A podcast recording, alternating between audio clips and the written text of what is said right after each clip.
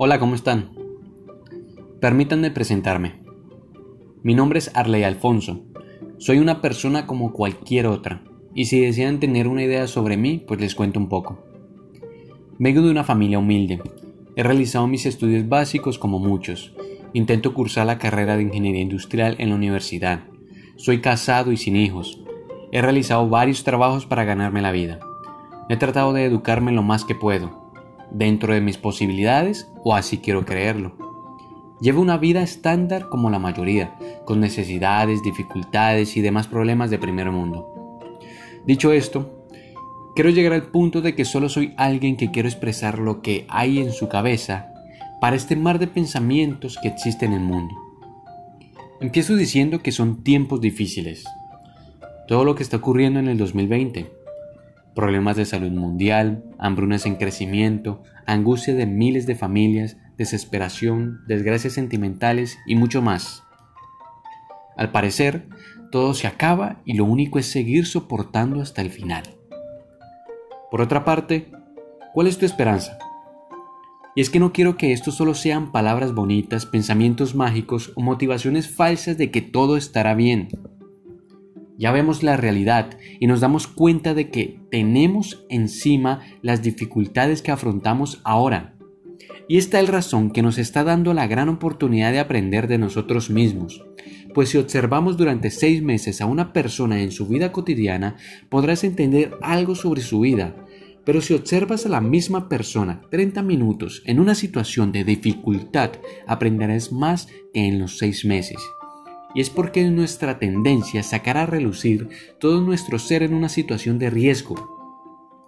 Es por eso que ahora logramos ver lo que en realidad significan nuestros pensamientos, nuestros valores, creencias y toda esa sinapsis que existe en tu cabeza. Tenemos que empezar a adquirir la esencia positiva de la vida y no hablo de pensar en lo que quieres y esperar a que suceda. No, sería incoherente a lo que trato de decir. Hablo de pensar e identificar tus deseos, desarrollar un camino a seguir, perseverar en la excelencia y vencer cualquier dificultad que presente el camino.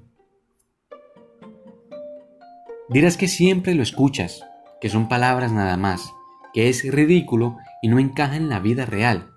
Y ahora yo te pregunto, ¿qué es Dios para ti? No pretendo darte el sermón de los domingos, pero pensemos, Dios no es la Biblia o las palabras en ella. Dios no son los sacerdotes o pastores en religiones. Dios no son las imágenes religiosas que representamos. Dios es el sentimiento de fe y esperanza que cada persona busca como recurso de alivio para sus dificultades cuando lo necesita. Y es esta la parte más especial, pues toda esa comunicación celestial se realiza a través de tu pensamiento. Ahora es cuando te digo, ¿por qué no confiar en el pensamiento positivo para encontrar ese camino que te ayudará a vencer tus dificultades?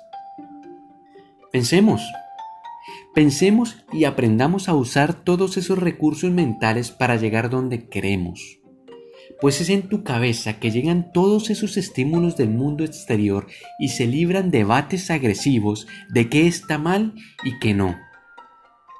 Es tu elección pensar qué está mal o no en tu vida.